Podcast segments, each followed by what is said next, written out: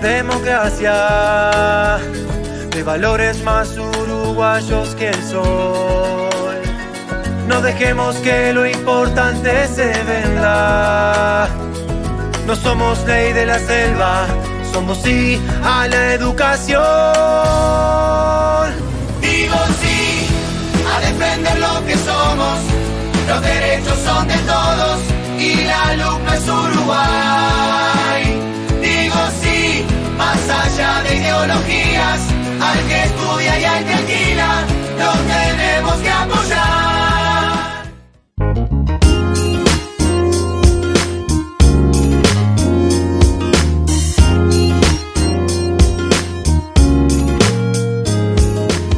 Pero muy buenas. Arrancamos otro capítulo más de punto y coma. Estábamos escuchando parte de lo que son estas dos, estos dos spots publicitarios de la campaña por sí y por no con el tema de la ley urgente en consideración que ya empezó la campaña, eh, más allá de que todavía no se haya oficializado el tema de las firmas, porque la Corte Electoral sigue trabajando Recordemos que ya se pasó el medio millón de firmas positivas, o sea, de gente que firmó para que se haga el referéndum. Todavía queda un promedio chico de unas 160.000 firmas que la Corte Electoral tiene que eh, validar para que a fines de noviembre y principios de diciembre haga oficialmente eh, el tema del referéndum. Pero ya se da por hecho de que el referéndum va a salir y la coalición de gobierno ya salió a hacer campaña, como también el Frente Amplio, las organizaciones sociales, el PIX-NT y algunos eh, dirigentes del Partido Colorado y el Partido Nacional que también apoyan el tema de sí a derogar los 135 artículos. Pero bueno, hoy tenemos eh, muchos temas. Vamos a tener una gran amiga de la casa. Hablamos de Carolina, de Carola, que va a estar con nosotros hablando desde México, hablando de toda su aventura que le toca vivir y que está viviendo en México de todo lo que ha hecho en este mundo con pandemia, con COVID, pero bueno, una gran amiga de la casa, comunicadora, modelo y DJ. Pero también vamos a tener otros temas y para hablar de esos temas lo tengo que presentar a él, el destripador de consolas, el tira poderes y que la gente nos va a preguntar por qué el otro día no, no estuvo en, la entrevista de Carola y, y, esto me hace acordar cuando uno tenía, agarraba el la grabadora con el cassette, iba a buscar a la calle notas y después luchaba para llevarlas a algún medio de prensa. Ahora sí, le doy las muy buenas a Tomás. Muy buenas. No, sí, la verdad que te dejé bastante solo en esa entrevista, pero la hiciste solo. O sea, la producción fuiste vos, así que salió perfectamente. Eh, después la van a escuchar, van a ver lo bien que salió, todo hecho por Inti, todo. Exactamente, sí, sí. Tuve que, tuve que entrar con la lapicera volviendo a poner la cintita al cassette. Sí, sí, sí, sí. Rebobinar el cassette, después claro. usar la grabadora, grabar. Igual lindas épocas esas, mandar una demo así de una entrevista claro. a una radio era, era lindo, supongo yo, porque la verdad no lo vi, pero me gustó. Te lo mandé, lo, lo, podrás convertir porque te lo mandé en formato videocasetera, así que... sí, sí, me lo mandaste así. Me mandaste por correo el cassette. Tengo que claro. grabarlo a la compu, es medio difícil, pero se puede, se puede. Exactamente. Bueno, tenemos varios temas para tratar hoy. Eh, tenemos, se viene todo esto virtualidad eh, real que quiere hacer Mark, ¿no? Sí. Yo ya ya no entiendo dónde voy a estar. Voy a estar como en mi casa, pero voy a poder estar virtualmente conectado contigo y poder tener un contacto, contacto más cerca y desafiar la nueva, las nuevas tecnologías y a poner apuesta. Y creo que también Facebook como que busca tapar ese agujero negro que le está generando dolor, que es el tema de eh, los, datos. La, la, los datos y la, sí. la, empleada esta que se... La, la muchacha esta que estaba, la mujer esta ah, que estaba en Facebook, también. que se fue y que reveló algunas cosas. Y bueno, y también los anti-Facebook están con, con eso, tirándole todo arriba a Mark. Y bueno, y Mark como que salió con esto.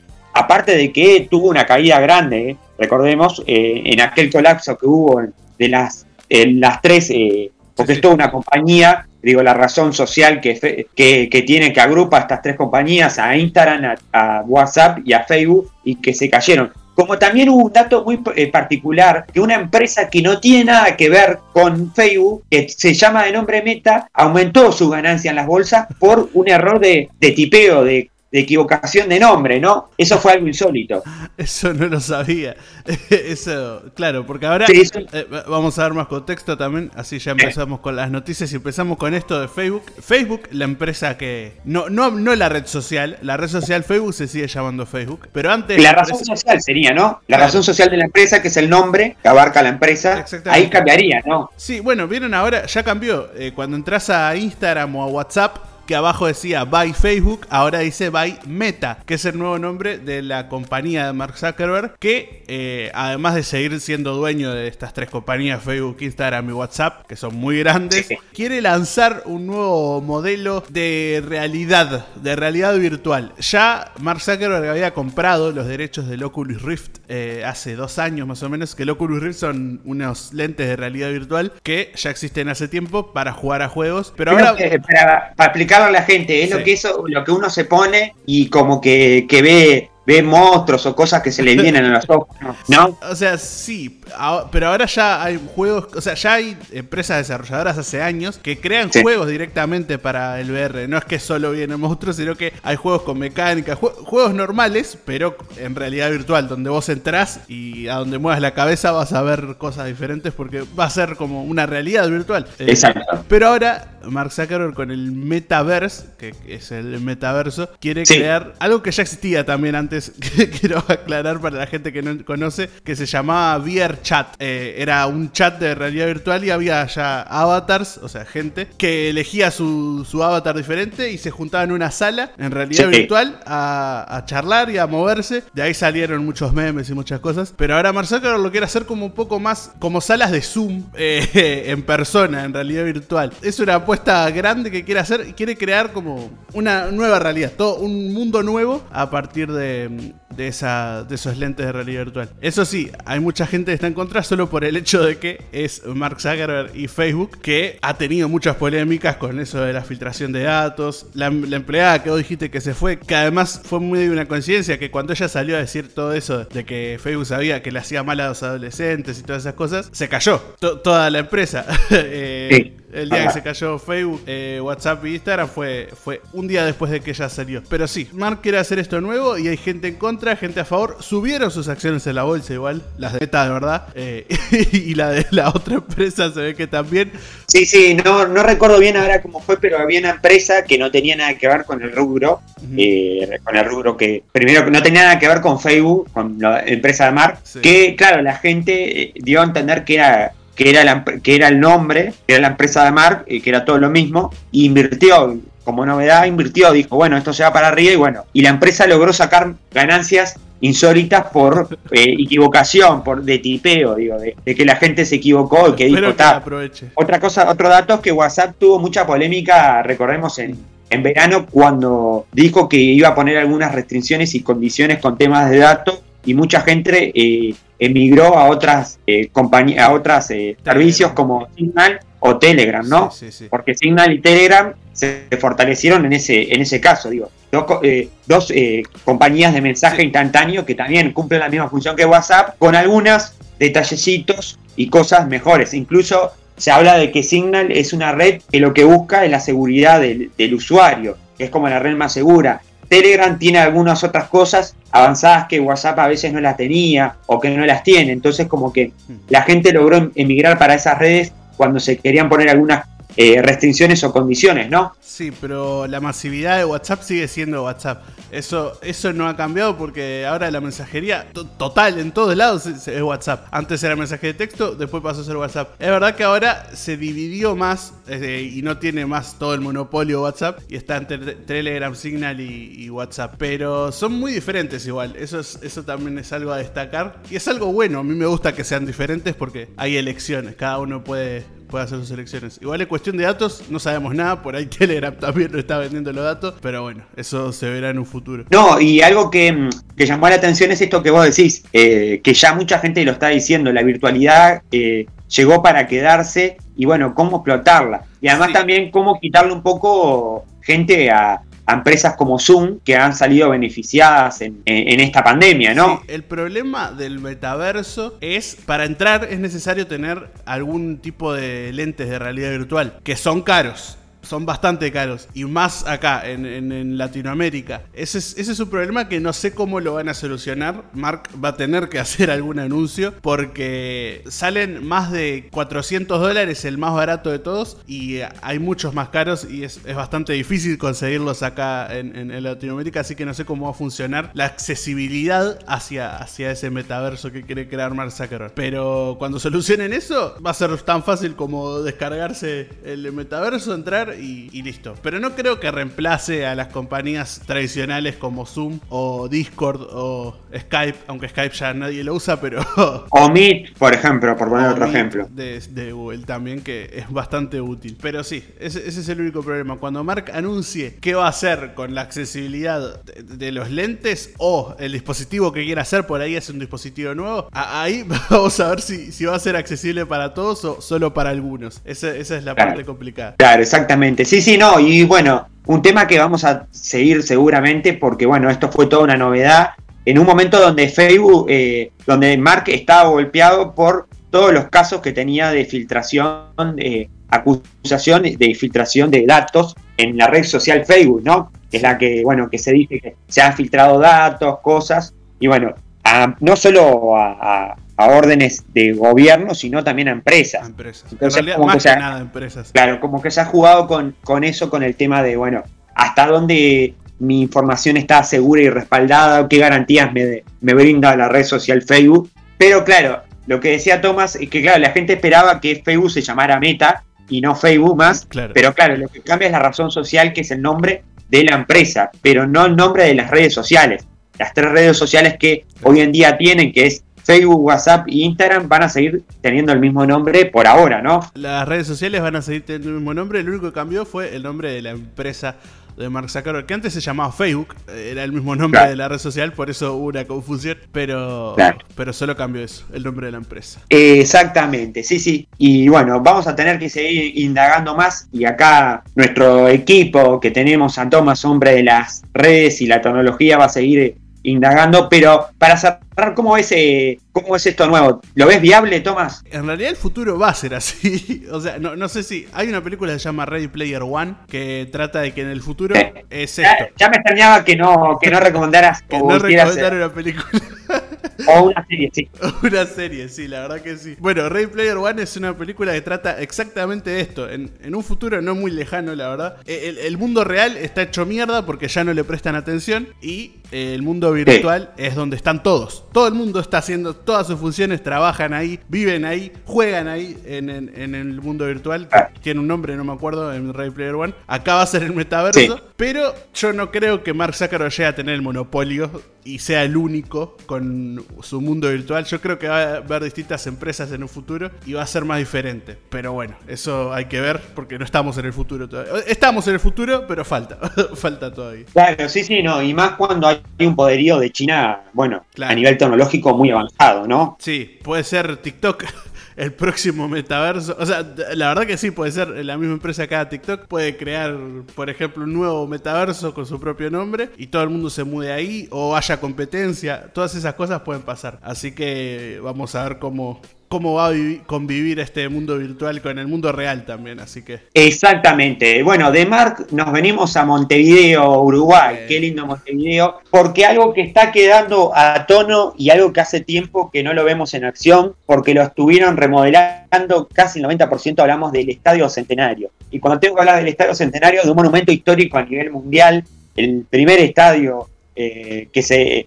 El primer estadio que recibió una final mundialista, estamos hablando, el Estadio Centenario, que cuando se organizó el Mundial de 1930 no llegaba al, primer a los primeros partidos y se tuvieron que hacer en el, Gran Parque Central, lo que hoy es en día el Gran Parque Central, y la famosa cancha de Peñarol que quedaba donde está la zona de Rivera y Soca. Ahí fueron los primeros dos partidos que hubieron del primer mundial. Y sí, el Estadio Centenario llegó para la final de ese mundial donde Uruguay salió campeón en 1930, pero después de mucho, mucho tiempo, Uruguay vuelve a albergar dos finales. Primero va a ser histórico porque la primera vez que una final de una Copa Sudamericana se va a jugar en Uruguay. Finales de Copa Libertadores ya hemos tenido, incluso aquella famosa de donde participó Peñarol, que perdió con Santos. Pero en una, en una semana muy trascendente y también muy llamativa para el turismo y una prueba de fuego para Uruguay en el tema de personas que vienen del exterior, más allá de que el, ya se abrió eh, las fronteras, aproximadamente el primer día hubo un llamativo número de personas que ingresaron, obviamente vacunadas y con temas de, test de PCR. Hablamos de 5.500 personas que ingresaron al país, eh, que volvieron a ingresar después de mucho tiempo. Pero el Estadio Centenario se va a vestir de gala porque el 20 de noviembre a las 17 horas va a haber final y las dos finales es algo que se dio futbolísticamente, que no se pensó que esto podía pasar como no. Incluso Peñarol podía estar en, esta final que no estuvo porque quedó eliminado en semifinales con Atlético Paranaense. La primera final va a ser eh, el 20 del 11 a las 17 horas final de Copa Sudamericana. Atlético Paranaense y Red Bull Bragantino se enfrentan en esa final. Eh, va a ser el 20, donde va, obviamente va a haber público, y luego vamos a tener el cierre de, oro, que va a ser la final de la Copa Libertadores el 27 del 11 a las 17 horas, donde Palmeiras, el último campeón, va por defender su título contra Flamengo. Eh, dos finales, equipos como Flamengo, Palmeiras y el Panaraense que llevan mucha gente. Eh, obviamente que Red Bull Bragantino va a traer gente, pero creo que esos son los equipos a destacar. Ya también se habló de que el Ministerio del Interior y bueno, y también un poco lo que tiene que ver con control de aduanas, no se va a dejar ingresar a gente que está siendo requerida, buscada, o gente de la torcida, como le dicen en Brasil, gente de la pesada, de las barras bravas, se va a ser bastante estricto, aparte de que obviamente todas las personas van a ingresar con el tema del el esquema de vacunación al país y al Estadio Centenario también. Y esto abrió, bueno, la oportunidad que muchos hoteles eh, puedan tener lugar. Y un mensaje que dijo la Comegol, eh, a ver, Tomás, si vos estás de acuerdo, que, que, vendan mucha cerveza fría.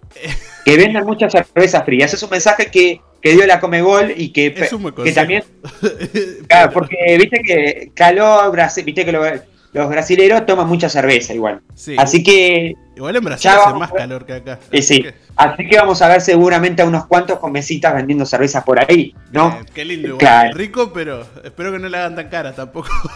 no, no, ojalá que hagan precios accesibles. Estuve viendo el otro día en, Mercado Libre y cómo se, estas. ¿Cómo se llama esto? No me sale ahora. E, e, Airbnb, ¿cómo es? Eh, Airbnb. Exactamente, ahí va. Estuve viendo precios y la verdad que había lugar, había gente que, bueno, la gente vio que ve una puertita de esperanza. Ah, acá usted siempre recomienda películas y hace conexiones con películas. Yo le voy a hacer alguna conexión con una película. ¿Se acuerda del baño del Papa? ¿Se acuerda del baño del Papa? Película uruguaya? Sí, muy bien. Claro. Que César, Troncoso, que es el principal actor reconocido a nivel latinoamericano, muy conocido en Brasil, ha tenido mucho rodaje. Esa película que fue basada en hechos reales, porque es verdad, Juan Pablo II vino al Uruguay, la primera vez que venía un papa a Uruguay, eh, de hecho eh, se, logra algo que en Uruguay no está pensado, que en un estado laico tuviera una cruz, en la cruz, esa famosa cruz que hay ahí en, Avenida Italia Boulevard, que tiene que ver con la, la avenida de Juan Pablo II, gobierno de Sanguinetti, si no mal recuerdo, y todo eso. Y en, eh, en, en lleva todo un entorno de, bueno, de mucha gente del interior del país que quería ver una oportunidad de sacar unos pesos y ahí sale lo de este actor principal que dice, voy a comprar cosas para hacer un baño para alquilar el día que venga el Papa. Y bueno, acá lo mismo, voy a hacer un lugarcito en mi casa para alquilar cuando vengan los brasileros. Pero estuve viendo 25 mil pesos una noche, estuve viendo bastante, algunos dirían caribeño, ¿no? Por no decir caro. Por no decir carelli, no, pero es que la verdad que 25 mil pesos una noche es muy caro, la verdad. Pero lo que pasa con Airbnb es eso, cada uno pone su precio y es así. O sea, vos podés elegir en tu casa el cuarto que quieras, ponerlo a, al, precio que quieras, así que... No, y además eh, también otra cosa, claro, porque las entradas no son baratas, eh, se va a vender un remanente de entradas para el público uruguayo que quiera asistir. Estamos hablando de que entradas de Copa Libertadores andan entre que es la, como la, copa más importante, después viene la Copa Sudamericana. Eh, la Copa Libertadores andan entre 600 dólares las más caras y las más baratas 200, 200 dólares y Copa Sudamericana andan entre los 200 y 400 dólares, un promedio ahí de, precios, más o menos por ahí anda el precio. Estamos hablando de la entrada más barata unos 4 mil pesos para ir al Estadio Centenario, cuando a veces siendo socio de un club, en un partido local uno entra gratis. Entiendo que, claro, a ver, es una final eh, y continental, estamos hablando de final de los torneos más importantes de América del Sur, entonces también eso. Y bueno, y también está la teoría de que, bueno, si un, eh, un brasilero tiene a una final de esta es porque tiene plata, porque puede o porque ahorró y porque sabe que va a tener que ganar. Lo de la vacuna eh, en Brasil es difícil, es difícil conseguirla también, así que supongo que la gente que venga de Brasil hasta acá va a ser gente con plata. Bolsonaro no va a poder venir porque no está vacunado. es verdad. recordemos, que, recordemos que Bolsonaro quiso ver un partido de fútbol en Brasil y como no estaba vacunado se tuvo que quedar fuera de la cancha. No solo eso, también cuando fue a una reunión, no me acuerdo, eh, de dirigentes en Estados Unidos, no lo dejaron entrar. Creo que fue de la OEA, ¿no? Me parece que fue la reunión de la OEA donde tuvo que comer un hot dog, como se dice. En la, calle. En, la calle. En, un, puesto de la calle porque no lo dejaban entrar a una pizzería por no estar vacunado. Así que. Exactamente. Pero sí lo dejaron entrar a la reunión de la OEA. E, eso, eso es medio raro, pero bueno, es, lo que pasa. Sí, sí. Pero acá no puede entrar a. acá no, acá ya no puede entrar porque no está vacunado. Igual, o sea, si viene, creo que lo dejarían entrar a Uruguay protocolarmente, ¿no? Sí, creo que sí, por ser presidente, creo que sí. Pero al partido no va a poder ir. Al partido, si quiere venir. yo sé que no él no es de ninguno de esos equipos, pero bueno, podría venir simbólicamente, ¿por qué no? Y no creo que pueda entrar al Estadio Centenario. Así que es un la verdad que son cosas que llaman la atención y que bueno, que él sigue ratificando de que por ahora él no se va a vacunar, ¿no? Así que bueno. Pero para cerrar, bueno, eh, primera experiencia que va a tener el turismo uruguayo después de mucho tiempo con turismo extranjero, porque esta semana obviamente que se calcula, se estima que alrededor de unos 100.000 brasileños estarían arribando a Montevideo para vivir estas dos copas y bueno, y obviamente que no van a venir por un día solo, sino van a venir por algunos días, eh, dos o tres días, y obviamente que previo al partido irán a comer a algún lugar, a quedarse, a recorrer, y todo eso, quieras o no, es como una entrada para el, para el país. Por eso lo, tiraba con lo del baño del Papa. Aunque esa eh, cantidad de gente que se, se venía por, por esa eh, celebridad de, bueno, de la representación máxima para para la religión católica, que es el, el Papa y todo eso, que llevaba que, bueno, mucha gente, y la verdad tiraba con esa película, que se la recomiendo, que si no la vieron, se la recomiendo. Creo, eh, creo que pueden, eh, eh, creo que está disponible de, forma libre ahora, me parece que está disponible de forma libre. Creo que con los derechos y todo está disponible de forma libre, por lo que tengo entendido, así que la pueden buscar. Y si no, eh, la buscan en alguna plataforma que puede estar seguramente, en alguna plataforma seguramente debe estar. Pero bueno, seguimos con otros temas. Tuvimos el Congreso Nacional de Diles, que fue en Paysandú, eh, el Congreso Nacional de Diles, que bueno, que tuvo repercusiones, ¿no? Sí, repercusiones no positivas, o sea, no hablando de la reunión en sí, sino cosas externas. Vamos a hablar de 12 diles en cuestión. De Soriano, ¿no? De Soriano, de la lista 522 eh, de Soriano del Partido Partido Nacional. Del Partido Nacional. Que bueno, eh, el, acusado, o en realidad ya, ya fue, está confirmado todo este caso. Hablamos de Israel Ferreira, que firmó, eh, firmó con su cámara de celular a una compañera de su misma lista, a Tatiana Loitey, la firmó mientras se bañaba en la ducha. Es algo violento y es, es considerado eh, violencia de género también esto. Que, bueno, hubo repercusiones y han, han invitado a retirarse de, su cargo a Israel Ferreira. Y bueno, y Tatiana Loitey también tomó una decisión, ¿no? Exactamente, sí, sí. Esto se vivió en lo que fue la jornada de eh, Encuentro Nacional de Diles en el departamento de Paysandú, donde obviamente que estaban invitados los aproximadamente 600 y pico de diles, participaron 508 diles de todos los partidos que tienen representación a nivel eh, junta departamental.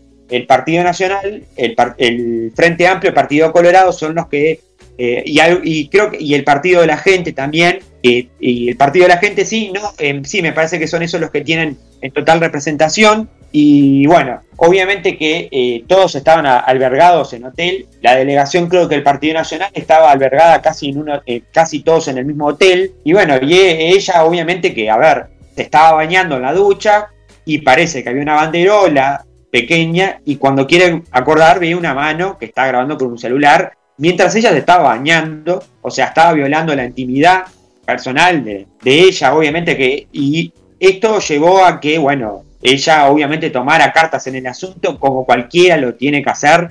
Reiteramos, estas cosas se tienen que visibilizar, hacerlas públicas, y más cuando hablamos de gente que representa cargos públicos de representación, y esto llevó a que, bueno, eh, fuera a un, tribunal de ética del Partido Nacional. Más allá del tribunal de ética, dirigentes del Partido Nacional manifestaron, ratificaron su apoyo a la DILA de Soriano, como también hubieron fuertes declaraciones de la presidenta de la departamental de Montevideo, hablamos de la ex candidata a la Intendencia de Montevideo, Laura Rasco, que tiró un tuit diciendo que, eh, obviamente, apoyando a, a su compañera, pero tiró un tuit diciendo que estas personas no, no nos representan y no me representan al partido relacionado al edil, que se, obviamente que eh, al edil que hizo esta acción, y obviamente que el edil también tuvo su momento de declaración donde lo tomó como algo que él es muy bromista, como como que si fuera un campamento, como que lo hizo como una broma. Y bueno, eh, Pablo Iturralde, presidente a nivel nacional del partido, nacional, valga la redundancia, públicamente dijo que a nivel personal,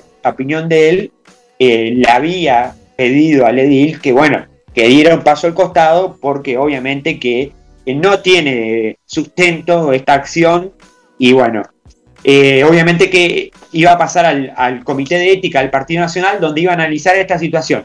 Pero también hay que decir que juntas departamentales, la Junta Departamental de Montevideo, en conjunto de todos los ediles blancos, colorados, Partido de la Gente y Frente Amplio, lograron llegar a una carta única donde respaldaban y repudiaban estos hechos que también se sumaron a cartas de, otros, de otras juntas departamentales, como también partidos políticos, como lo hizo el Frente Amplio, repudiando los hechos que había pasado con la, la DILA, que había sufrido eh, un acoso a su intimidad, a, bueno, al estar bañándose a su privacidad, al estar tranquila y que alguien la esté filmando. Y bueno, y también algo que eh, chocó más fue que son ediles que pertenecen al mismo departamento, que comparten junta y que son de la misma lista. La lista 522, lista que del Partido Nacional, de la línea de eh, aires frescos, de la línea de la calle Pou del presidente, bueno, que tomó, obviamente que el edil tomó la determinación de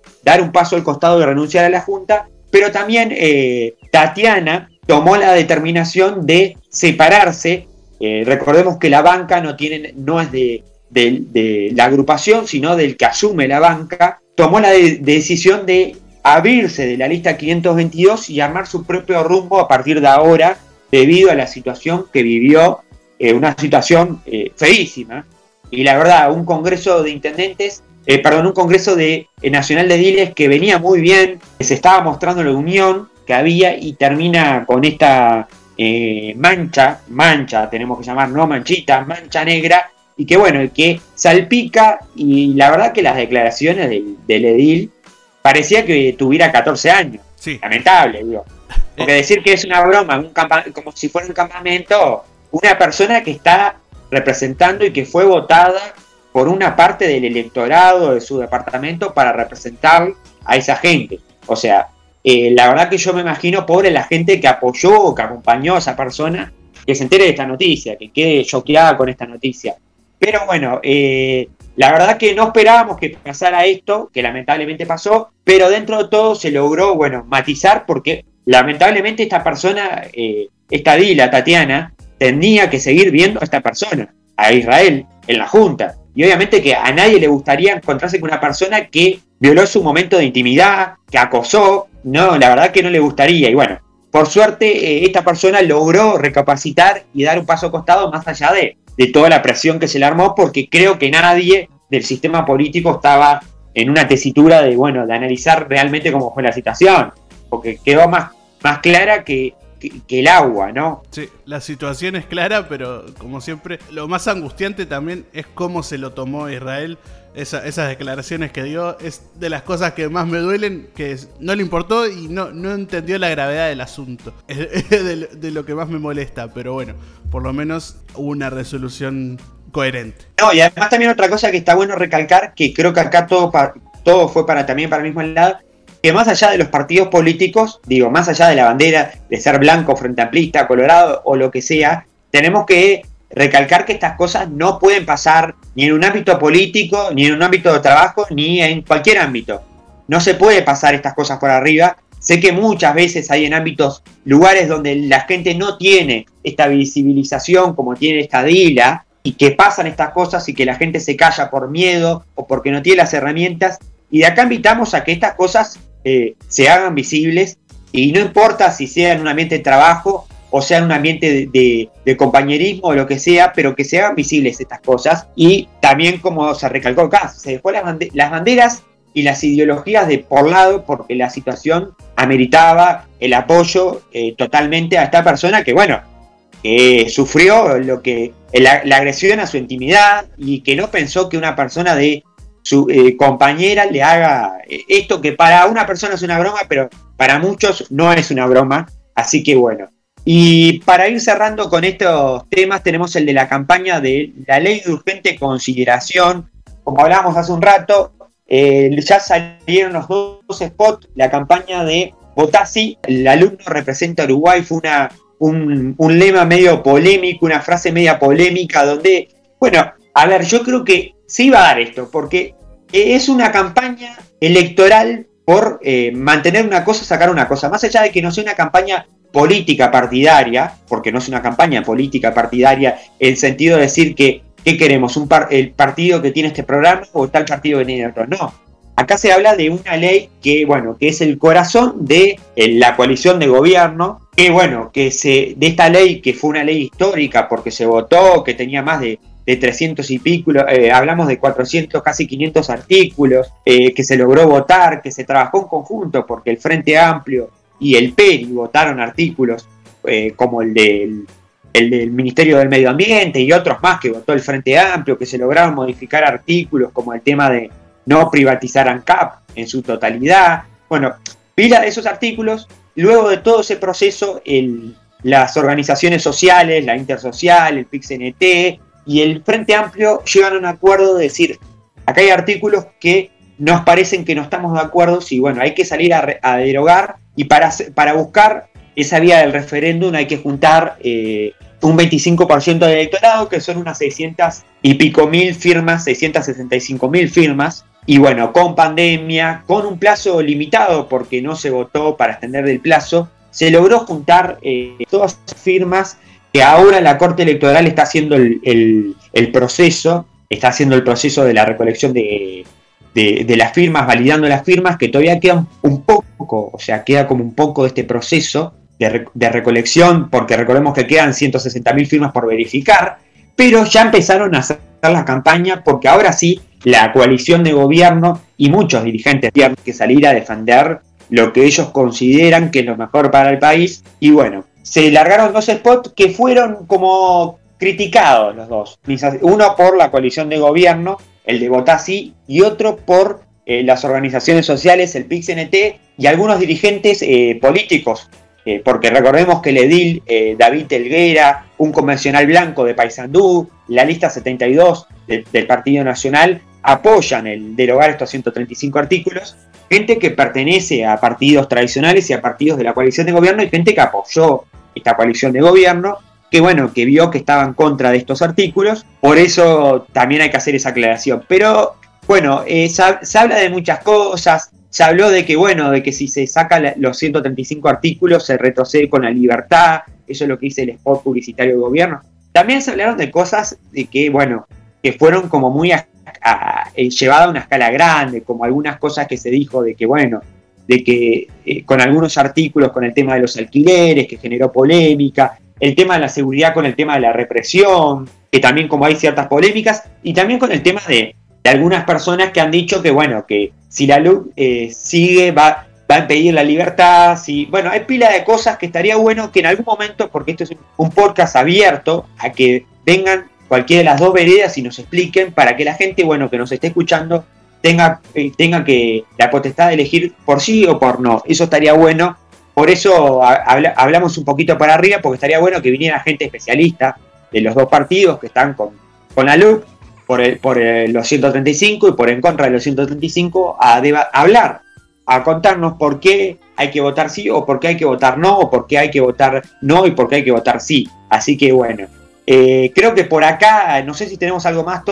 Creo que hasta acá estamos bien, pero sí queda mucho programa porque todavía queda la entrevista eh, exclusiva a Inti.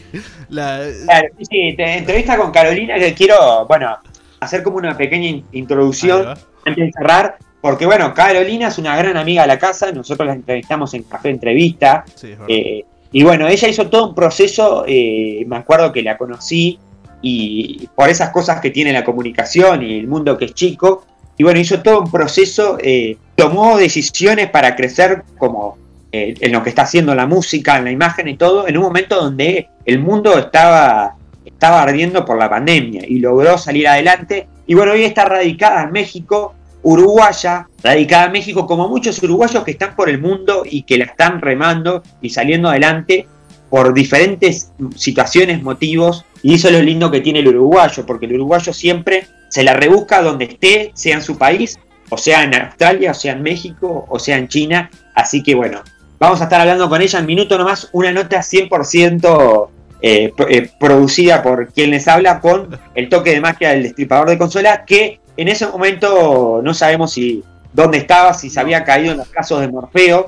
Dicen que se había caído en los brazos de Morfeo, ¿no? Yo no me acuerdo dónde estaba, la verdad, en ese momento, pero bueno, como siempre estoy en, el metaverso, estoy yo. Esto, siempre estoy ahí metido. Igual, eso sí, le meto yo la edición ahora, pero toda eh, la parte de producción es de Inti, así que vamos a escuchar. Igual me hubiera gustado estar porque ella es DJ y yo ahí tengo una faceta de DJ que me gusta, pero... El disipador de consola, sí, sí. Exactamente, pero pero, sí, también me va a gustar escucharla y editarla, así que espero que la disfruten también. Y otra cosa que no pudimos conseguir porque sé que está haciendo ronda de prensas y que viene con su espectáculo acá. Y bueno, en algún momento vamos a hacer algo para Kids, vamos a hacer eh, ah. punto y coma Kids. Eh, está Piñón Fijo dando ronda de prensa y a los niños que nos si hay algún niño que nos está escuchando, no pudimos lograr llegar a la ronda de prensa de Piñón Fijo. Yo mirá, la idea era cantar chico, así que está bien. La idea era cantar con, con él, pero no pudimos llegar a, a eso hubiera sido, fuera de joda, lo estoy diciendo en serio, hubiera sido algo interesante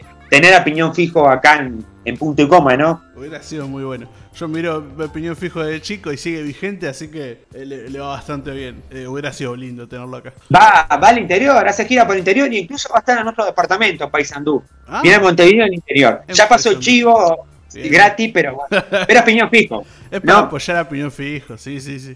Siempre es lindo. Claro, exactamente. ¿Quién no conoce a Piñón Fijo? Obviamente. Vamos cerrando por acá porque se nos viene la nota con Carola, así que vamos mano a mano a esa interview que tuvimos espectacular con Carolina.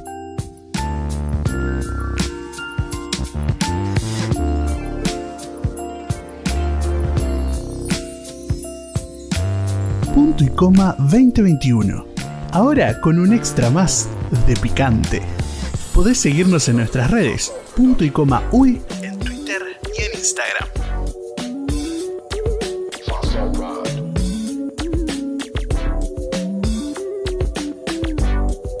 Muy, pero muy buenas.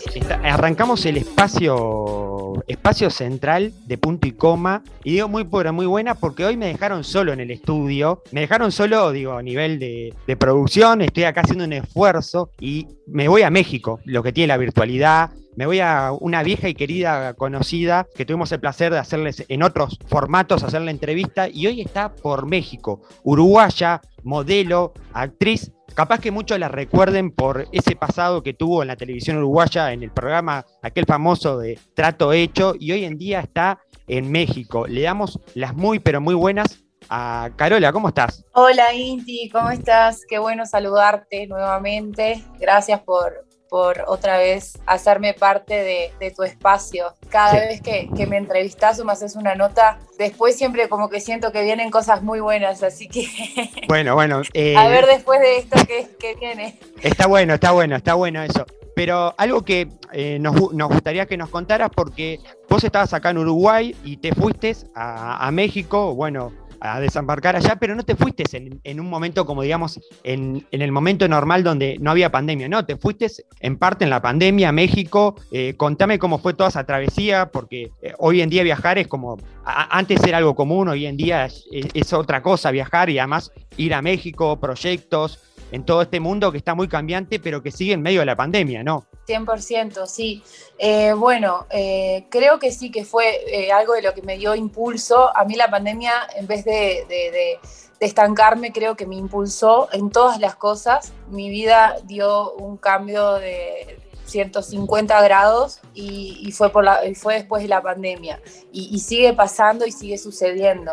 Y bueno, como muchos saben, y vos también, sí. Eh, que yo hice la temporada en Punta del Este, que estuve tocando en muchos lados. Cuando vuelven de nuevo a cerrar todo en Uruguay, que ya los bares no abrían, entonces me vuelvo a quedar sin trabajo, como me pasó cuando apareció la pandemia, en parte contrato hecho. Este, Digo, bueno, ¿y ahora qué hago? ¿Qué, qué voy a hacer, no? Y ahí fue que dije, bueno, siempre tuve la posibilidad y las puertas abiertas en México, eso es algo de lo que yo estoy muy agradecida porque, digo, llegué por primera vez a México hace nueve años, de hecho yo me considero ya uru mexicana, o sea, tengo como bastante, sí, tengo bastante yo de, de, México. Y bueno, nada, como que tomé, tomé esa parte de arriesgar y decir, bueno, voy a ir a ver qué pasa sabiendo que, que, acá tenía muchas posibilidades de, que me fuera bien, ¿no? Digo, no fue un riesgo a ciegas de decir, bueno, voy a llegar a un país que no conozco, que no sé dónde voy a, caer o algo. No, por el contrario, tengo acá muchos amigos, amigas, gente que me apoya, que me quiere. Y, bueno, de eso soy muy agradecida.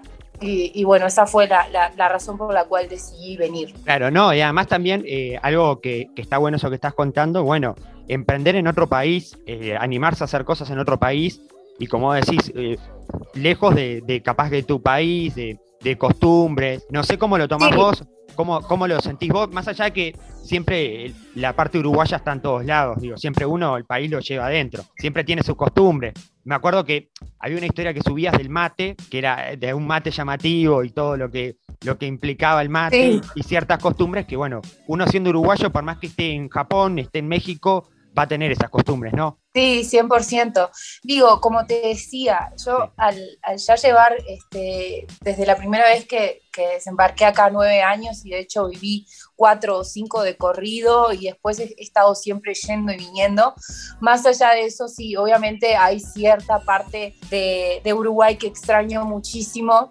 Eh, sobre todo, y creo que lo que más me, cuesta eh, en México eh, poder adaptarme es, y la diferencia que siento más con Uruguay es la calidad humana. Eh, México es un país muy frío, la gente es, es otra cosa totalmente diferente y siempre es como, eso lo primero, lo que, lo que extraño primero es eso, la, la, la calidad humana que yo considero que hay en mi país y que siempre lo destaco, hablo, hable con quien hable, yo siempre destaco eso de Uruguay, la calidad y los valores que nosotros tenemos que ser al ser, a, lo, que, somos un país tan chiquito y como dijeran en muchos lados, somos un pueblo, creo que al fin y al cabo lo somos, ¿no? Somos un país, pero somos como lo más parecido a un pueblo, que hay cosas que se conservan todavía que fuera de, de Uruguay ya no. Y sí, obviamente, por supuesto, el mate, lo extraño mucho. El dulce de leche, llego a México y es como que me vuelvo fan de lo dulce y no sé si es porque extraño esa cuota de, del dulce de leche, de lo dulce de Uruguay, que es algo que me encanta, porque cuando estoy en Uruguay no, no, no como tanto dulce, pero estoy en México y me vuelvo dulcera al mil. Exacto. sí, sí se, sí se extraña, se extraña Uruguay y por supuesto la familia, ¿no? Digo, eso eh, indudablemente. Exacto. Y me estabas diciendo de México, pero eh, para los oyentes que nos están escuchando, ¿dónde, ¿en qué parte estás? Si podemos ubicarte, ¿en qué, qué parte estás de México? ¿Qué ciudad es? En la ciudad. Estoy en la ciudad, en la Ciudad de México y es donde, siempre llego. En realidad es, la Ciudad de México. Ahí va. Estás en, Ciudad de México. Es un monstruo. En la monstruosa Ciudad de México. Exactamente. No, y vemos que también ya estás, un poco con el acento ahí medio mexicano, medio mezclado. No, medio como el acento lo tenés medio. Bueno, ahora nada. Te digo que ahora que estoy hablando contigo, ahora que estoy hablando contigo, casi nada, pero sí, o sea, cuando estoy acá y yendo a ese tema un poco, eh, tengo a veces críticas, tengo gente que, le gusta cómo hablo cuando estoy acá y tengo gente que me critica porque como que me olvido un poco del acento uruguayo. Y la realidad es que no lo hago, no lo hago de, mala ni, ni, porque nada, es que es una cuestión de como yo estudié actuación acá, en México, hace años. Y cuando iba a la escuela, eh, el profesor eh, me dijo, mira, esto es así si no vas a trabajar en ningún lado, es más te diría, ni sigas viniendo a la escuela así durísimo, ¿no? Sí. Cuando hablaba con mis amigas o con la gente de acá, empezar a copiar, a, imitar cómo hablan ellos. Y bueno, y se me fue pegando, pegando, pegando, pegando. Y la realidad es hoy en día si con alguien, con un mexicano, con una mexicana, a mí no me sale hablar como uruguayo. Tengo como dos chips en, el, cerebro y puedo hablar como los dos acentos. Claro, claro, no, no, sí, como que te combinas en eso.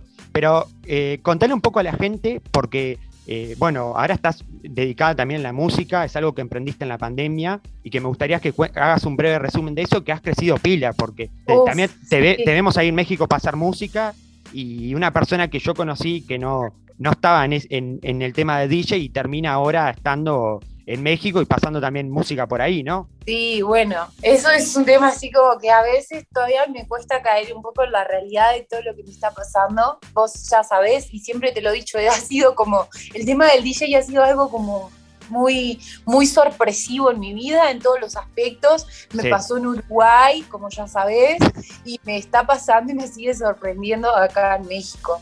Este, bueno, eh, yo tengo como referente número uno en la música Black Coffee y tuve la oportunidad de estar en uno de los boliches más conocidos de acá de la ciudad. Eh, después de Black Coffee, tocando con el DJ que tocó después de Black Coffee, o sea, en esa ah, fiesta, eso para mí fue algo como wow, wow, o sea, porque sí, Black Coffee es un DJ africano, su música es, conocido, muy africana mayormente, sí, claro. Y bueno, y mi música, lo que a mí me inspira, lo que a mí me gusta también es la música africana, entonces fue como wow, para mí eso fue impresionante.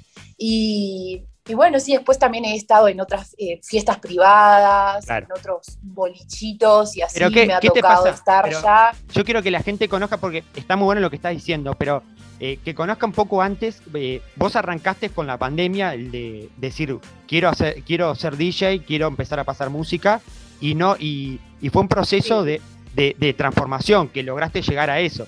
Está bueno también que cuentes eso porque es un, creo que es una parte importante de bueno, estaba en Uruguay, en Montevideo, empezó en algo chiquito y hoy termina siendo algo eh, grande, ¿no? Sí, como, como ya he contado y mucha gente sabe, esto empezó como en forma de, chiste o de, o de hacer más bien uso de mi imagen, eh, como de que me dijeran, ay, ¿por qué podemos jugar con tu imagen respecto a, bueno, te pones atrás de, una, bueno, tiene muchos nombres, mesa, eh, tornamesa, controlador, le llaman de muchas formas al equipo donde nosotros tocamos.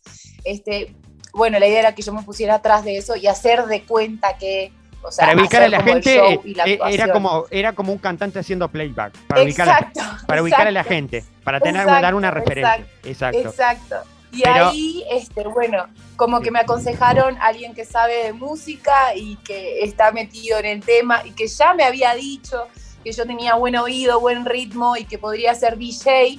Me dice, no vayas a hacer eso, por favor. Si quieres hacerlo, hacelo bien estudiar, capacitate, eh, anda metiéndote de a poco en el tema. Bueno, ahí fue cuando cayó la pandemia y en la pandemia dije, bueno, ¿qué hago? Me puse como que a investigar, a estudiar, pero acá va la otra parte. Y es algo que descubrí eh, ya cuando llegué a México. eh, estaba en un nivel amateur, estaba en un nivel amateur todavía. Yo creo que también es un proceso, ¿no? Porque no es nada fácil. Déjame decirte, Inti, que no es nada fácil tampoco ser Tienes que tener, tienes que tener tus cualidades, tienes que tener un oído. Hay gente que nace para una creo, que bueno, creo no, te ayuda, y bueno, que bueno, ¿ahora qué hago? Necesito ser realmente profesional porque yo quiero llegar a un nivel mucho más alto. Sí. Tengo proyectos obviamente muy arriba y, bueno, tenía que, que poder lograrlo. Entonces eh, me metí en una escuela acá, que de hecho ya estoy casi al, final. Bueno, me seguías contando, eh, la conexión lamentablemente a veces tiene esta falla, pero me seguías contando que estabas en una escuela en México y que te estabas como profesionalizando con el tema de la música, ¿no? Sí, sí, sí, sí, sí, sí. Sí, porque eh, digo, mucha hoy en día, y, bueno, no sé si antes también pasaba, y es algo que descubrí ahora cuando ya me metí a estudiar, que mucha gente puede decir soy DJ y en realidad no es así nomás de decir, bueno, soy DJ y listo porque sé tocar este botón y porque me dijeron que si toco este con este, la música se va a mezclar. No, no, o sea, eh, va mucho más allá de eso, hay que profundizarse en el tema, hay que realmente saber hacer las cosas bien.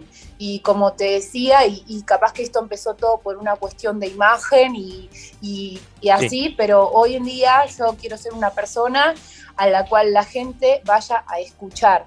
No quiero ser una persona que está parada frente a una mesa de DJ porque van a ir a ver, sino de porque van a irla a escuchar, porque realmente lo que hace es bueno, porque la música es buena y bueno, nada. Entonces ahora estoy como en ese, en ese escalón, ¿no? De ya ser una DJ profesional. Claro, sí, no, bueno, lo que nos estás contando es que, bueno, que también México te sirvió para escalar y, y, aumentar tu grado de, en la música, pasando música, así que eso también es interesante. Pero bueno, también la gente quiere saber eh, cómo te llevas con la comida mexicana, porque dicen que la comida mexicana es tan picante y es tan así, tan verdad. Sí, sí, sí, sí, la comida mexicana es picante, es verdad. Le ponen picante a todo, al dulce, a... O sea, uno va al restaurante y dice que no pique, y eso es imposible. O sea, todo acá pica, todo tiene picante porque ya desde el hecho de, desde cuando elaboran la comida, cuando van a poner salsas o condimentos, ya es, o sea, como nato poner picante, entonces todo pica. Pero la verdad es que, como te decía, como ya mi paladar está como muy acostumbrado a eso. Bueno, ahora esta vez yo hacía un poco más de tiempo que, que no estaba viviendo acá, entonces como que medio se me había desacostumbrado, pero ya, ya me acostumbré de nuevo y, me gusta, a mí me gusta comer dulces con picante, eh, me gusta, a mí me gusta el picante. No. Digo, no, no llego todavía a los niveles de acá, pero sí. Pero estás en proceso, en proceso. Sí, exacto. Y hablando un poco de, la música, eh, no sé si tenés algún set o dónde te pueden ubicar las personas que... No, el set todavía no lo grabé, lo voy a grabar en breve. De hecho, eh, sé que va a ser algo así como que mucha gente está esperando, eh, como te vuelvo a repetir, digo, esto para mí ha sido como una locura y, como que nunca tuve el, tiempo o, el momento, el espacio para poder sentarme y hacer un set. O sea, un set es algo que, que para hacerlo y hacerlo bien lleva, lleva su tiempo, lleva, lleva sus horas de, para poder hacerlo. Y, y, bueno, ahora recién, en breve, ya en breve voy a, voy a lanzar mi primer set que creo que eso es algo que mucha gente también está esperando, poder escucharme. Exactamente. De cualquier lugar. No, además, para un DJ también es como, bueno, es su trabajo, su material, poder sí, Es básico, es básico, es básico. Exactamente. Y, también está bueno eso porque, bueno, te llega a otro nivel de, empezar a ir a compartir tu material con personas de, de otros lados del mundo, porque no De otros lados del mundo y también gente que tal vez no por ahí eh, solo está en una fiesta, ¿no? Que por ahí está sentada en su casa o en una reunión con amigos y, no sabe qué música poner y ponen tu set para escuchar. Exactamente. otra cosa. Exactamente. Hablando de todo un poco, eh, si tendrías que hacer un balance de todo este, eh, este proceso, ¿qué, podrías decir? O sea, porque hay mucha gente acá que te vio en una etapa, bueno, de modelo, televisión, estabas en, un canal, en Canal 2, estabas en un programa, en un programa exitoso, eh, y ahora te, vuelven a encontrar y te encuentran en otra etapa totalmente diferente ¿Y cómo, cómo definís todo ese cambio, todo ese proceso? Eh, creo que, que, logré encontrar, logré encontrar lo que realmente me apasiona y lo que me hace feliz. Dentro de lo que es el mundo artístico, logré, logré ubicarme perfecto, porque estuve muchos años, digo, ya tengo 29 y empecé con todo el tema esto del modelaje, la imagen y bla, bla, bla. Empecé a los 19, 20 años. No empecé tan chiquita tampoco, pero empecé a los 19, 20 años. Y era como que siempre el modelaje era algo como que sí, pero no. O sea, era algo como lo que sí, porque bueno, eh, me favorecía la imagen y bueno, y de última lo hacía, pero era algo que no me apasionaba realmente. Y así estuve muchos años y luego, y la actuación, y la, bueno, la televisión me gusta mucho, la verdad que me gusta, pero así como que apasionarme, o sea, yo cuando estoy pasando música es como, soy otra persona, me apasiona, la gente que lo ve, lo siente, lo disfruta conmigo. Y entonces me encanta salir, me encanta la fiesta. Entonces era como que siempre yo decía, ¿cómo voy a hacer? ¿Qué voy a hacer para llevar una vida en la cual me sienta plena de verdad en todo? Y bueno, y la realidad es que es eso, o sea, ser DJ encontré lo que me apasiona y de a veces me canso, porque digo, acá en Ciudad de México estoy a veces, no sé, de miércoles a domingo yendo a fiestas y, festivales o, boliches y cosas así, y a veces es cansador y al otro día no te da fuerza para mucha cosa, pero bueno, este... Sí, sí, se entiende. Y hablando un poco de México, porque bueno, también eh, queremos saber un poco, ¿qué palabra, qué cosa, qué término nos puedes decir que te llame la atención de México, que nos pueda llamar la atención a los uruguayos o las personas que, estamos escuchando, que, que, puede ser que un día vaya a México y nos llame la atención? ¿Tenés algún término, alguna cosa que se use allá que diga, qué, llamativo esto. Bueno, no sé, es que como te digo, no, no me doy cuenta qué puede ser llamativo para el uruguayo, porque no, porque ya a mí nada se me hace llamativo acá. ¿Se entiende? Porque como que ya la cultura mexicana yo la siento un poco parte de mi cultura incluso hasta como hablan. No, en ese, en ese sentido yo como que no sé si puedo decir, bueno, esto podría llamar. Pero alguna palabra, o alguna palabra que repitan mucho, porque viste que nosotros acá repetimos palabras que para otros Bueno, dicen mucho, aquí dicen mucho güey, no mames, la neta. O sea, no sé, cuando hablas con tus amigos, bueno, si quieres te puedo hablar tantito como mexicana. Ahí, la tenemos, ahí tenemos a la. Que se puedo hablar tantito como mexicana y entonces ahí ya pueden ir conociendo un poco más de, cómo es el acento de aquí. Claro, exactamente, exactamente. No, te sale espectacular. Mirá que si yo no, no digo que sos, si no te conozco, digo que sos mexicana, literal. No, de hecho, no, de hecho, cuando salgo y conozco gente aquí, este, pues me dicen, oye, ¿cómo eres uruguaya? Ah, no, pero pues no pareces porque no hablas como uruguaya. yo no, pues ya no. Claro, exactamente, sí, sí. ¿eh? No, además, eh, eh, bueno, ya tuviste mucho tiempo y ahora volver, y bueno, y también uno, el día a día también, al, hablar con mucha gente que hable con acento, también es como que se le pega a uno, ¿no? Sí, y tengo gente en Instagram que, que cuando hago videos hablando, que a veces ya ahora no hago mucho, cuando a veces me sale como por poder eh, reflexionar algo en redes sociales o algo. Sí. Este, a veces me llegan mensajes de subí el volumen para verte, para escucharte hablar como mexicana, pero saliste hablando como uruguaya y de repente así. Entonces como que también tengo de la gente que me pide que hable como mexicana o que hable como uruguaya. Es, loquísimo. Eh, sí, es como, eh, bueno, eso vas a tener que hacer una encuesta ahí con tus seguidores para la, cada vez que vayas a hablar, porque me imagino que te haga ¿Qué, prefieren, no? ¿Qué prefieren? ¿Como mexicana o como uruguaya? Claro, exactamente, exactamente. Y después, lugar, eh, algún lugar eh, físico de acá Uruguay que extrañes, no sé, algo que te, que te digas. Punta del Este. Punta del Este. Punta, del Este. Punta del Este, bueno. Sí, no, porque viste que uno siempre, aparte de costumbres, extraña algunos, algunos lugares, territorios, algunos lugares que uno Punta del Este, la naturaleza. yo soy fan de la naturaleza eh, de conectar con el mar y todo eso, y acá obviamente es una locura. Me falta mucho acá esa conexión con la naturaleza.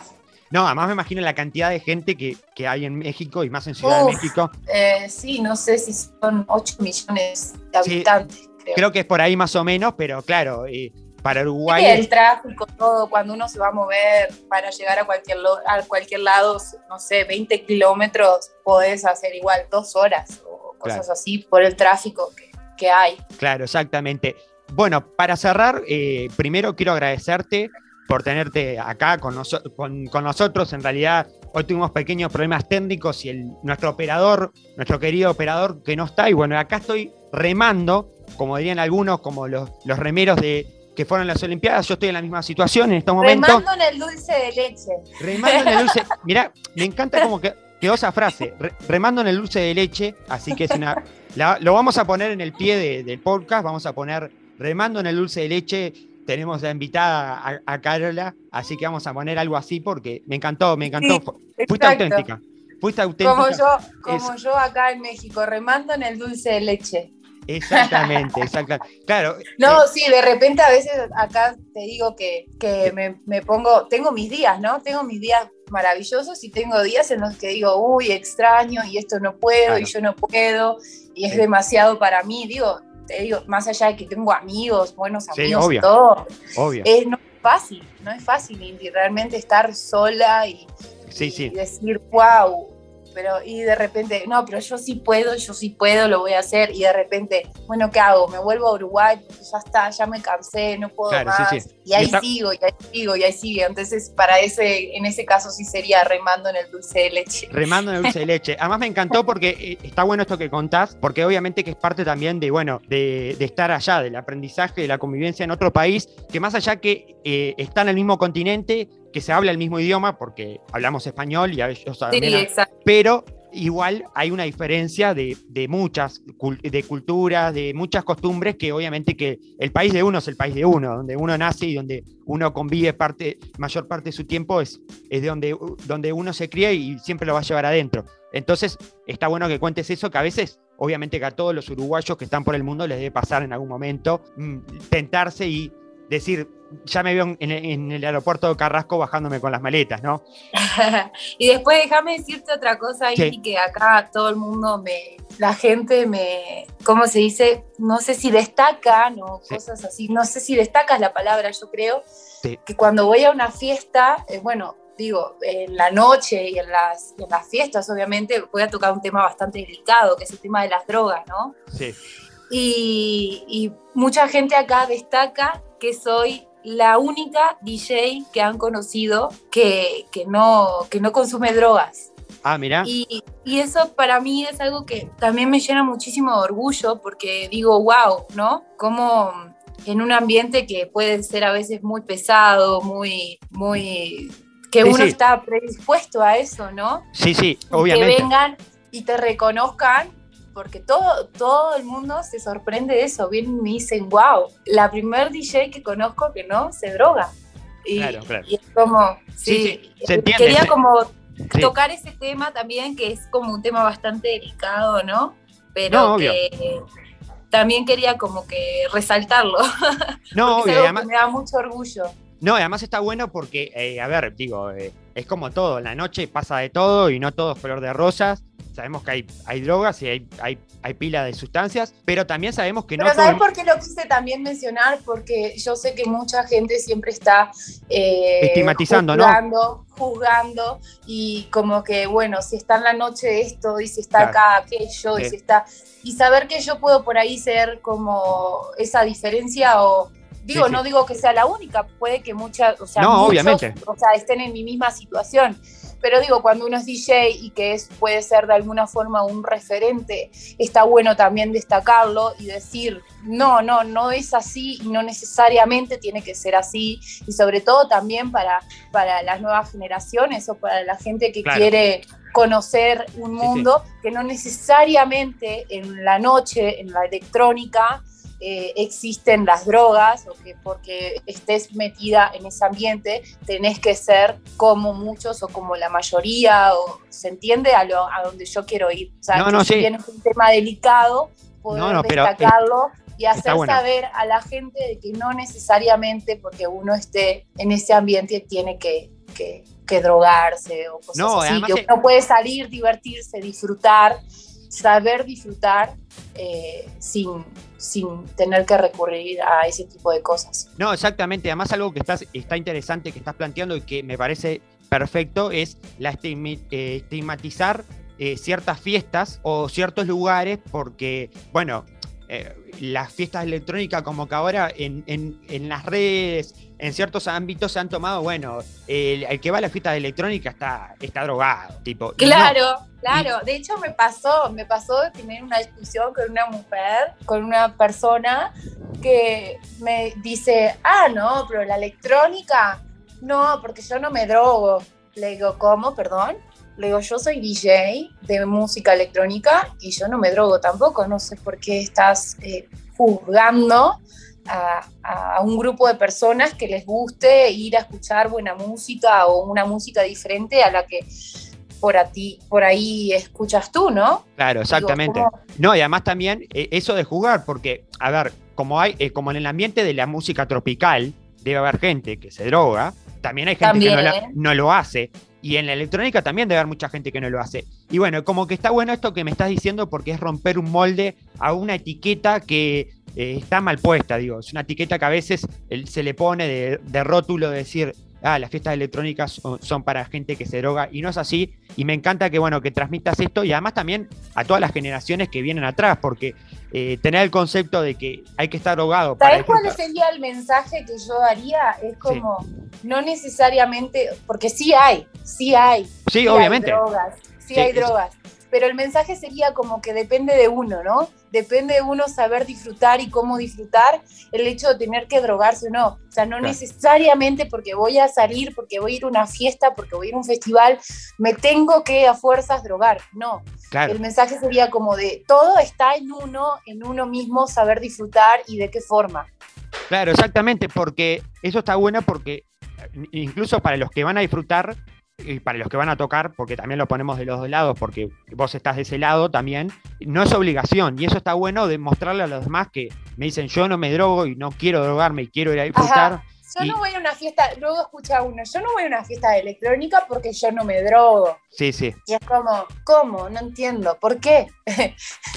¿Por qué este, estás como que estigmatizando, sí? O poniendo un, sí, poniendo, un en un lugar, un grupo a la gente que hace cierta cosa o algo así. Claro, exactamente. Y bueno, para cerrar lo más importante de todo, porque seguramente que hay gente que no te conoce y se le prende la lamparita y dice, pa, lo que está haciendo esta chica espectacular y es uruguaya. ¿Podés decirnos tu cuenta de Instagram? Para así la gente te va a seguir y puede ver ahí todo lo que. Mi cuenta es Carola Faildes. Carola Faildes es mi cuenta de Instagram. Perfecto. Y, y, bueno, nada, ya que estoy acá, aprovechar también para, para saludar a toda la gente de Uruguay, que tengo mucha gente que siempre me ha apoyado, que me ha seguido. Nada, saludar a todos que a veces uno se pierde un poco, ¿no? Porque la realidad es que acá la vida es va, va pasando, no va a 24 horas por día. acá es como, no sé, se pasa volando y realmente a veces no tengo tiempo de nada, apenas puedo hablar con mi familia. Y a veces uno puede del otro lado interpretar como de, ay, esta se fue y se olvidó o cosas así. La realidad es que no, yo soy una persona muy agradecida, nunca me olvido de quién, de quién apoya, de quién ayuda. Y cuando yo empecé con todo el tema de DJ, tengo gente que estuvo ahí desde un principio y desde que dije quiero ser DJ, ahí estuvo apoyando, yéndome a ver, a escuchar. y digo que de esas cosas yo no me olvido y, y que soy una persona agradecida. Entonces, ya que tengo este espacio para quienes me escuchen, eh, poder mandar un saludo para todos ellos. No, y además otra cosa eh, que también quiero decir, que bueno, quiero agradecerte porque siempre la mejor onda conmigo es eh, agradecerte, porque la verdad tuve la posibilidad de conocerla físicamente en persona, digamos, y es, un, es una gran persona, y también porque se había luqueado, no, eh, digo, no, no, no, tenía que salir en video, pero estaba con un look muy, muy lindo, un outfit muy lindo, así que, eh, que está, está, muy bueno el outfit ese que, que, tiene, que ha cambiado de, outfit también, me, me, gusta ese estilo que, Cambió el look, ¿no? Ahora sí ya es un look más DJ. Claro, un look más DJ. Yo estoy hablando de. La gente que me está escuchando me va a decir, ¿y este qué habla de moda? Si no, yo estoy hablando de moda como si, como si nada, no, no. No, pero siempre Indy estás destacando mucho los, los looks y, la onda. Siempre, siempre estás hablando mucho sobre eso, pero sí, también eso es otra cosa, ha cambiado mucho mi, mi, mi, mi estilo. No, no sé si ha cambiado, hay algo de mi esencia que todavía me queda, pero sí he cambiado un poco eh, la, vestimenta o la forma de vestirme, un poquito. Claro, no, no, pero por lo menos capaz que uno que, que, ve como, eh, capaz que uno que, está, eh, que ve esos cambios, porque capaz que vos a veces no te das cuenta, porque está todos los, días, pero uno que, que, ve ahora ve como un cambio en eso, pero que claro, un estilo más, más DJ, digamos así. Sí, es que también, ¿sabes qué? También es un look más cómodo, porque cuando digo, uno sale a, un boliche, a una fiesta con amigas y, todo, capaz que uno dice, ay, bueno, me voy a poner esto y un taquito y esto, el otro, bueno, no, ya cuando vas a la fiesta porque vas a ir a tocar o porque dijeron acá, vas a ir a rockear, ya tenés que ir como en un look un poco más tranquilo, entonces escoges por ponerte, no sé, unos, unos championes, tenis, dijeran acá, unos tenis, unas botas bajitas cómodas, y ya eso tenés que obviamente poner el look que combine con ese tipo de cosas. No puedes irte a una fiesta electrónica eh, de tacos, por ejemplo, ¿no? No, no hay forma, no hay Exacto. forma. O sea que no lo aguantas. Para cerrar, que nos queda poco tiempo, pero bajate, eh, dejaste las plataformas, dejaste los tacos. Los tacos sí, casi los dejé. Casi, casi que dejé los tacos. Ahora opto más por un, los looks más cómodos de o championes o botas bajitas Sí, digo que no me favorecen mucho por el tema de la altura, porque no soy muy alta. Claro. tengo, tengo la estatura normal. Claro. Pero, pero bueno, prefiero lo cómodo, la verdad, y disfrutar. Exacto. O sea que eh, para, para tener una idea, un outfit tuyo sería puede ser unas zapatillas casuales así para ir a tocar, ¿no? Sí, sí, unas botas, más bien diría yo, pero unas botas como, como bajitas, así, ¿no? claro. No, no tacos ni nada así, ¿no? Exacto. Bueno, eh, Carolina, fue un placer eh, hablar contigo y eh, agradecerte nuevamente. Así que muchas gracias. ¿Querés decir algo más de cierre? no, algo que me quedó pendiente del look también, que es algo que es cábala y que siempre uso y que la gente también me empieza a identificar por eso, es un sombrero. Uso sombrero tipo cowboy. Opa, me gusta. Me gusta. siempre es lo hace mucho desde que empecé y empecé a usarlo, yo lo, lo, lo, adapté como cábala. Pero el sombrero tipo es cowboy, tipo onda. Sí, es como una onda cowboy y a veces de hecho me, voy así vestida y me dicen, ay, ya llegó la vaquerita. Claro, claro, exactamente. Capaz que acá en Uruguay dirían una, una especie de agroboy, diríamos, una especie de agroboy. Claro, exactamente. Sí, sí, exactamente. En, Uruguay se tomaría para otro, otra especie de baile, no para un baile de electrónica. Pero. sí, puede ser, sí, es verdad.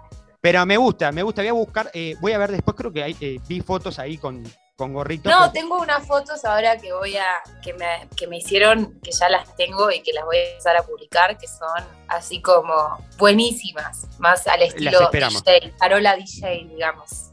Perfecto. Bueno, eh, lo mejor para ti, como siempre, y me, Gracias. me encanta que sea, que sea una especie de, buena vibra, que después que hagas una nota conmigo venga algo bueno, así que me espero reencontrarme. por, cada, por cada nota que hacemos, cuando volvemos a hacer otra, yo ya es como que subí mil escalones, algo así. espero que cuando estés en Miami nos, nos brindes notas, nos des notas. Bueno, de hecho en Miami, estuve en Miami hace poco, pero fui a un viaje con amigas pero y tuve, me ofrecieron tocar y bueno, pero la verdad es que dije que me sentí todavía no, no estar preparada para, para Miami. Claro, dije, no, siento que todavía necesito tener un poco más de confianza, pero para que tengan idea ya sí he tenido propuestas por Miami también. Exacto. Bueno, por acá cerramos el espacio central. Vamos a ver si nuestro operador vuelve porque está desaparecido. Así que muchas gracias. Se fue de fiesta ayer el operador. Se fue de fiesta. Eh, eh, te voy a contar una cosa. Nosotros, antes de cerrar el espacio, nosotros el operador acá le decimos el destripador de consola y tira poderes. Porque es, es una especie de DJ ahí, está improvisando, está entrando en el mundo del DJ. Y le pusimos así, destripador de consola y tira poderes. Porque él hace magia, trata de hacer magia con lo que puede. Pero hoy se ve que la magia quedó apagada por algún lado, así que... No, bueno, se ve que ya utilizó demasiada magia y hoy no, no pudo aparecer. Exacto. Gracias. bueno, gracias Cinti por el espacio.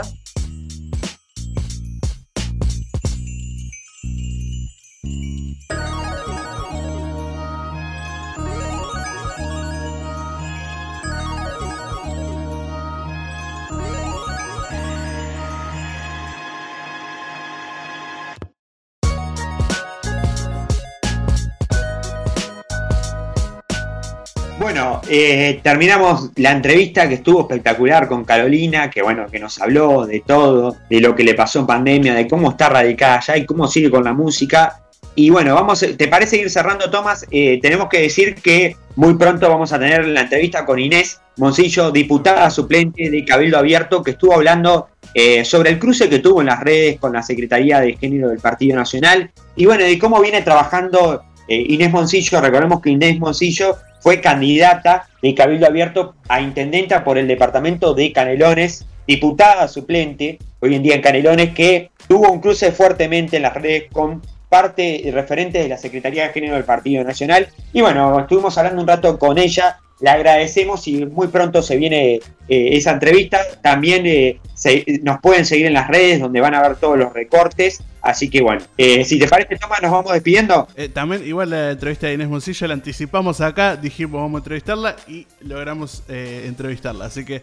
Exactamente. Y tenemos el recorte de María Eugenia Rosselló que nos pueden seguir en las redes y verlo. Va a haber el recorte de María Eugenia Rosselló. Síganos en las redes, síganos en Twitter, síganos en Instagram también. síganos en la plataforma que nos estén escuchando actualmente. Y nos vemos dentro de 15 días cuando hagamos más. Punto y coma.